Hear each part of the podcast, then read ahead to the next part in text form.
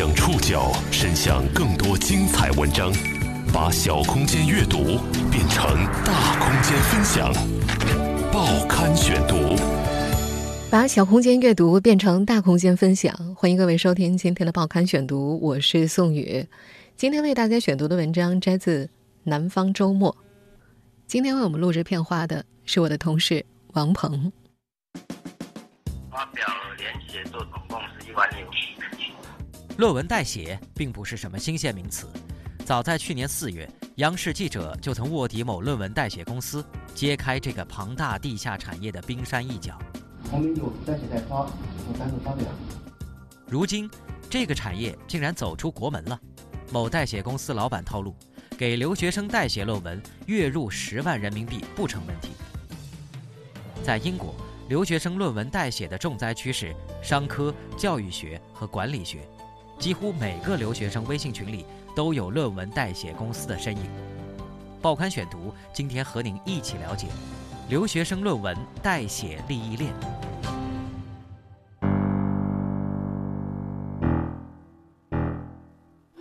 某某某专业代写机构涉及的领域包括金融、经济、管理、法律、工程、数学、计算机、环境、艺术、教育等。我们的服务范围包括本科论文、硕博论文、研究论文、入学申请、论文润色、语法修改、中英文翻译。这几天，伦敦某大学的留学生微信群里冷不丁弹出了这么几条代写广告，群里一片沉默，又跳出了一条。有人需要论文代写吗？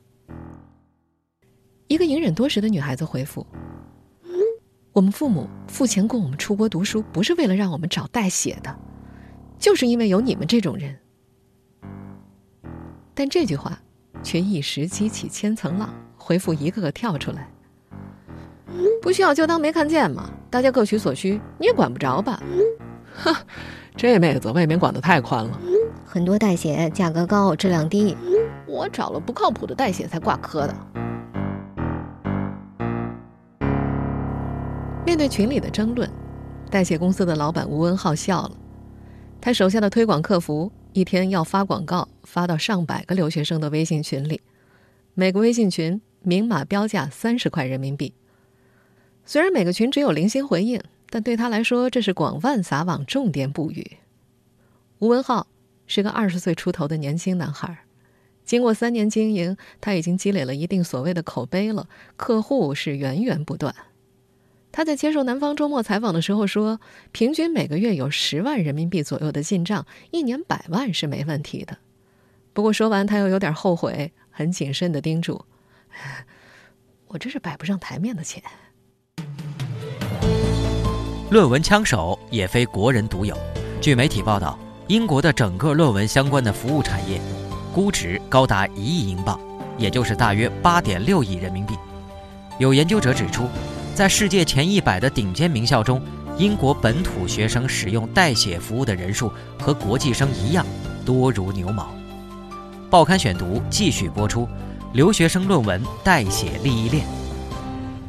代写作业在英国的大学里是明令禁止的。根据不同学校的规则，被发现代写和抄袭论文的学生，有些会挂科，还有些则会导致被直接退学。不过，英籍印度老板阿努布哈维却并不认为自己在踩钢丝，他说起来理直气壮，他觉得我们只是给学生提供一种论文的思路和素材罢了。的确，在他的代写公司网站里有清晰的条款和须知。只不过在一个难以被发掘的角落里，标明了本公司是为了方便学生而提供的一种学习模式。在收到论文后，需要根据自己的理解把论文重写一遍。这样的方法似乎使他巧妙地避开了代写的雷区。然而，学生拿到论文是否会真的重写，以及这个方法是否不属于代写，同样是值得深究的。在写手方面。阿努布哈维雇佣的大部分写手都是印度人，印度的官方语言是英语，人力成本又低，两全其美。他认为写手的国籍并不重要，只要写出保质保量的论文就可以了。不过，为了让咨询的学生信任，他的客服人员则全部都聘用了英国本地人。阿努布哈维认为，一接电话便是一口标准的英国口音，会让客人觉得更加专业。虽然印度籍写手也能够保质保量的完成任务，但是有些学生们更加愿意负担高昂的代写费用，找一个以英语为母语的写手。学生要是知道代写公司背后的写手大多是印度人，客源恐怕会大幅度流失的。在这个国度，实际上目前代写行业主要有三种盈利形式。第一种就是像阿努布哈维这样的外国代写公司，主要通过线上网站进行推广。第二种就是中国人开的代写公司，主要以微信作为推广途径。我们前面所说的吴文浩的公司的运营模式其实挺简单的。早期他们在 QQ 上进行销售，现在则逐渐把主场转移到了微信。一个微信用来跟客人接单，会在朋友圈里发送打折信息、高分反馈等广告；另一个微信则用来给写手发单，写清楚论文的题目、字数、时间、分数以及要求，还有所付的佣金。有兴趣的写手会根据情况自行接单。要是没人接单怎么办呢？吴文浩笑着解释：“嘿，那就加一百块钱再发一次呗。”代写论文的价格一般是由字数、分数和完成期限决定的，字数越多，分数越高，时间越短，论文价格就越贵。根据这样的原则，原本一篇三千字的论文，口碑好的代写公司可以至少净收三千块，甚至可以根据学生要求的时间长短和分数高低，加价五千到上万块。就算在公司和写手分成之后，收入依旧相当可观。从今年开始，各类代写公司大批量的涌现，部分公司开始恶意竞争，导致行价走低。一篇三千字的论文总价仅能收到一千八左右，再经过分成，携手熬上一个礼拜完成论文，可能只能够拿到三百到四百块的报酬。而这论文代写也不是什么新兴产业，早在十年前，代写公司就已经出现在留学生的视野里，只不过远远不像现在这么多。随着英国留学潮的出现，针对英国留学生的代写公司在五年前达到了一个小高峰，也引起了英国媒体的注意。而今年，随着中国留学生的迅猛增加，像吴文浩这样的中国代写公司突然就遍布了留学生的微信群。英国伯明翰城市大学专门研究论文欺诈的教授罗伯特·克拉克指出，这些寻求代写的学生大多是国际留学生，语言。是他们写论文最大的障碍。中国留学生大约占这批国际留学生总数的四分之一。有一位代写经验长达五年的写手在接受南方周末采访的时候说：“嗯，过去代写生意的确挺赚钱的，现在一年不如一年了。正是因为大家都发现这个行业有市场，一时之间有大批量的代写服务涌入。”所谓薄利多销，实际上是变相的恶性竞争。原本一个字一块钱人民币的均价，现在直接降到了六毛钱一个字。除了这些已经形成规模的代写公司之外，这个地下产业还有第三种盈利模式，那就是独立接私活的中外个体户。口碑和信誉是他们的生存之道。这批写手往往是英国大学在读的学霸，或者是在英国有自己本职工作的白领。比方说，英文名叫比尔的这位，比尔已经在英国生活了五个年头。目前他在英国的一家涉外公司就职。他做代写完全是一件意料之外的事情。还在读研究生的时候，他就高分通过了每一门课，学习对他来说是件很轻松的事。从那时候开始，就陆续有同学咨询比尔是否愿意承接代写业务。毕竟，眼前的学霸比屏幕后看不见的影子写手要可信的多了。刚开始的时候，这个留学生有些犹豫。当好朋友一方面要求他帮忙，一方面又愿意支付比平均价格更为高昂的代写费用，他心动了。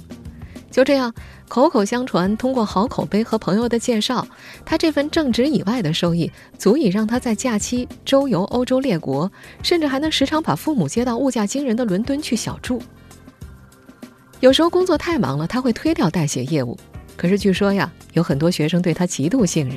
比尔说，对方表示会出双倍的价钱买他的时间，有时候一小篇论文就会有八千到一万块人民币。在这个所谓的学霸看来，如果能够给出这样的高价，就算特别忙，他也会接的。没人会跟钱过不去。不过，像比尔这样日进斗金的写手毕竟是少数，没有客源的学霸只能够沦为大型代写公司的影子写手，成为他们的廉价劳动力。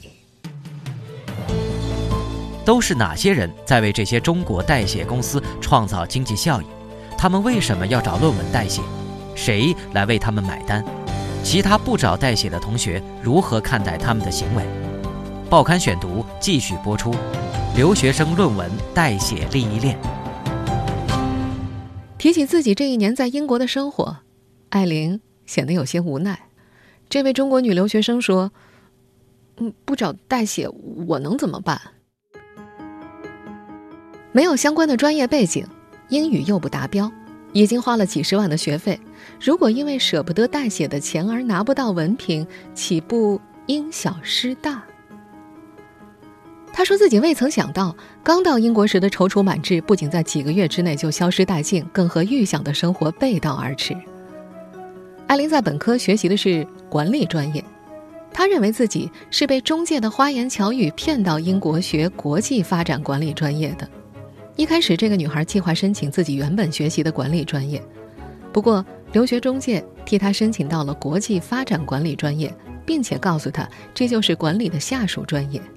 这个女生并没有上学校官网去查询课程的细节，到了英国之后才发现，课程设置都是和政策研究挂钩的，猝不及防的巨大落差让她毫无还手之力，想改变为时已晚。连自己的专业课程设置都不清楚，就千里迢迢的去国外读书，这听起来好像的确有些荒谬。但实际上，因为这个原因找人代写论文的学生并不在少数。从英国大学毕业之后，从事留学中介工作的张军言说：“英语水平不达标是留学生出国前的重要问题，自己没有能力浏览官方网站，使主动权都掌握在中介的手里。”张军言解释说，中国学生普遍独立性比较差，过于依赖中介，往往他们连选专业都要中介操刀，真正会仔细的查询学校官网、对比课程设置、选择自己理想专业的中国学生少之又少，甚至有很多学生从申请文书的撰写到投递都全权交给了中介，于是有很多学生在对学校和专业的认知度都不足的情况之下，就这么出国念书了。艾琳就是这样。这门政治研究课程超出了他的能力范围。为了通过，他想到了选择论文代写。他在第一学期选择了价格相对便宜的代写机构，四门课通通挂科了。他自己满腹委屈。嗯，这个代写机构是学长推荐的，学长的商科论文明明高分通过了嘛，没想到我却栽了。第二学期，他一掷千金。选择价格更为高昂的代写机构，花了近八万块人民币购买了多篇论文。可惜的是，第二学期的论文虽然全部过了，可在考试上他又栽了跟头。最终，艾琳的挂科率达到了英国大学规定的上限，落了个无法毕业的下场。他表示，父母对此并不知情。刚开始需要的钱少，还算能应付；时间久了，自己就没能力支付代写费用了，只好和爸妈要。而这个女孩的父母对打钱这件事儿总是毫不含糊的，总会觉得自己的女儿一定会把钱花在正当的地方，生怕亏待了没法在身边贴身照顾的小女儿。只不过在经历了这一切之后，艾琳依然没有放弃用代写的念头。她说：“嗯，如果再给我一次机会，我不会在第一学期就贪图小便宜，会直接找一家特别贵的、特别靠谱的代写机构帮我完成论文。”当然，除了艾琳以外，还有一类学生和他恰恰相反。虽然语言不够达标，却拼了命努力的弥补短板，坚守着自己不找代写的底线。比如，南方周末的记者联系上胡言的时候，英国已经深夜了，这个男生还在查文献、写论文。他说：“我只能跟你说一会儿，还有很多文献没看完，可能又要熬通宵了。”在视频里，他带着满脸倦容。他通常通宵看文献，分数却不如找代写的同学高。他说不知道自己能够坚守到什么时候，可能下一篇他也找代写了。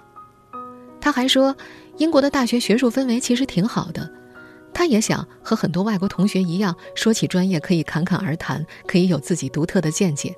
虽然不及别人优秀，但是这是自己努力的成果。即使阅读了许多文献，也多次看到通宵学习之后的日出，可是分数却和找代写的同学相差甚远。他说自己身边不乏一些不学无术的富二代，夜夜笙歌、花天酒地，却比自己努力学习的成果要好得多。随着不断扩张的需求，代写行业也随之兴盛。根据英国媒体报道，英国留学生论文代写的重灾区是商科。教育学和管理学，因此大部分的代写机构也更愿意聘用有着这些所谓热门专业学历和经历的写手。研究论文欺诈的英国伯明翰大学罗伯特·克拉克教授说，在世界前一百的顶尖名校当中，英国本土学生使用代写服务的人数和国际生一样多如牛毛。只不过，国际生在异国学习的压力会更大，雇人代写。也就更为急切，主要有两方面的因素：他们在英国的学费以及生活成本非常的高昂，拿不到学历会觉得得不偿失；另外，一个正规的毕业学位，才能让他们毕业之后在自己的国家找到一份得体的工作。不找代写的学生有着一样的坚持，而找代写的学生却各有各的一百种借口，比方说。身体不适，时间不够，专业不熟，想拿高分，等等等等。代写行业到底是道德层面的问题，还是法律层面的问题，已是老生常谈。雇佣作弊是犯罪吗？雇佣作弊没有受害者吗？国外学术界和政府如何看待并解决学术不端问题？报刊选读继续播出：留学生论文代写利益链。代写到底是道德层面的问题，还是法律层面的问题？代写公司站在利益链的顶端，因为处于灰色地带，虽然利润最高，风险也大。在如今市场经济之下，有需求就有市场。若要将这个问题彻底解决，光靠道德感已经不足以解决问题了。实际上，英国的学术界和政府已经意识到了这个问题。二零一七年一月，在英国媒体的大肆渲染报道之后，英国政府呼吁要向新西兰学习，尽快将代写论文列入违法行列。在针对留学生的产业当中，紧随代写之后的，则是论文润色服务，也就是 proofreading。作为一项合法的，而且能够提升论文水平的服务，英国的教授们是极为提倡的。proofreading 可以直接翻译成校对。在英文当中，一般泛指校对英文的语法、拼写以及不地道的用词等等。留学生会因为自己的英文水平不够流畅优美而付费聘请英语国家的高学历学生校对或者是润色论文的内容。英国曼彻斯特大学国际发展学院的社会学教授戴安娜·米特林指出，不仅很多国际生需要论文校对和润色，很多本土的同学同样需要这项服务。因为在写论文的时候，常常会进入一个盲区，即使是英语国家的学生，也无法检查出自己所犯的语法或者拼写错误，因此论文润色就显得挺重要的。而在论文校对和润色的过程当中，要保证论文灵魂的完整性和独立性，仅限于对文字层面的修改而提升论文的水平和分数，在戴安娜看来，两者之间应该有一个清晰的界限。他表示说，对于母语非英语的学生来说，他们有时有很好的论文思路，但是如果因为英语语言技能的不足，使论文词不达意，造成低分，是非常可惜的。他觉得，英语非母语的国际生以及论文写作时间仓促的英语为母语的学生，对论文进行校对润色。但是，一些论文润色公司也大多和学校教授以及代写公司有着紧密的关系网，他们之间形成了一条利益链条。学校教授和代写公司都会推荐需要润色的学生给润色公司，相反，这些润色公司也会给学生推荐代写公司。在完成这一系列的步骤之后，学生往往还会购买论文查重服务，以保证论文的重复率没有超过学校的规定。代写、润色、查重之间相互有利益来往，更和部分学校的教授以及宣传人员形成了直接的关系网，由此还得到了源源不断的客源。在英国从事留学中介的张金元说，微信群的客人转化率其实并不高。在上百个留学生微信群推发广告之后，也许只能够转化一两个新客户。不过呢，他们在创业初期，微信群的广告成本是最低的，也是最受这类公司青睐的方式。作为一名研究者，罗伯特·克拉克教授这样评价：雇佣作弊不是没有受害者的犯罪。一个通过代写拿到毕业证书的学生，可能会在面试官前抢走你工作的机会。不找代写的学生，也应该有保护自己权益的公平意识。您正在收听的是《报刊选读》，留学生论文代写利益链。英国政府并不是没有注意到这种代写现象，早在2012年，BBC 就曾经报道买卖论文属于合同欺诈。这篇报道非常清晰地指出，代写行业是一个正在迅速增长的产业。如果你上网查询，就可以找到成百上千，甚至遍布在世界各个角落的代写公司。在2016年，英国《独立报》就指出，过去三年有超过五万名学生有论文作弊的行为，其中包含了论文抄袭和论文代写。直到2017年的一月份，英国的《每日电讯报》透露，每年有超过两万名学生仍然在购买专业的论文写作服务。根据英国兰卡斯特大学研究作弊行为的教授调查，这些购买论文的学生不乏英国罗素集团院校的学生，甚至牛津大学和剑桥大学这样顶尖院校的学生。在今年四月份，我们国内媒体对枪手公司的调查当中，就有写手透露，他们就接到过来自牛津大学的订单。另外，根据英国《卫报》等多家英国媒体的报道，目前英国的整个论文相关服务产业估值高达一亿英镑，这就约等于八点六亿人民币，更别说美国、澳大利亚等一些盛产留学生的国家了。虽然大部分的留学生依然在钻研学术，但在灰暗的角落里，学术界的真实性岌岌可危。在罗伯特教授看来。在这样庞大的体系之下，仅靠立法来惩治代写行业是远远不够的。根据目前的现状，他提出了三点建议：老师应当在每年设计不同的作业来改善代写的情况，而管理员需要建立比作业查重系统更智能的程序来预防代写，而学校应当设置部门和组织专门督查作业的完成情况。震慑作用和可能会被抓包的恐慌感是降低作弊率的有效方法。的确，英国的各大院校已经开始行动了。根据英国曼彻斯特大学国际发展管理专业本科在读的学生刘某的表示，呃，今年的论文作业比往届要更难，花样也太多。他们的专业今年出了三天限时论文，从收到论文题目开始，三天之内就要完成，时间紧迫，这让他们连睡觉都会觉得很奢侈。对比这个专业的往年学生，难度确实增加了不少。时间越短，论文的价格就越贵。很多学生对于动辄上万元的代写费无能为力，只好硬着头皮自己来。这种方式在一定程度上的确是降低了代写学生的数量。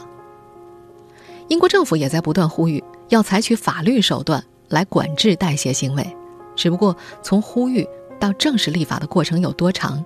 正式立法对于制止代写行业的帮助到底有多大？完全禁止的路途有多么遥远？只能够拭目以待。在研究者看来，最重要的还需要学生自己树立正确的学术观，其他学生也要意识到，别人找代写，对他们是造成伤害的。罗伯特教授说：“完全消除代写，非常艰难。”但是，让越来越多人树立正确的学术观，才是最重要的。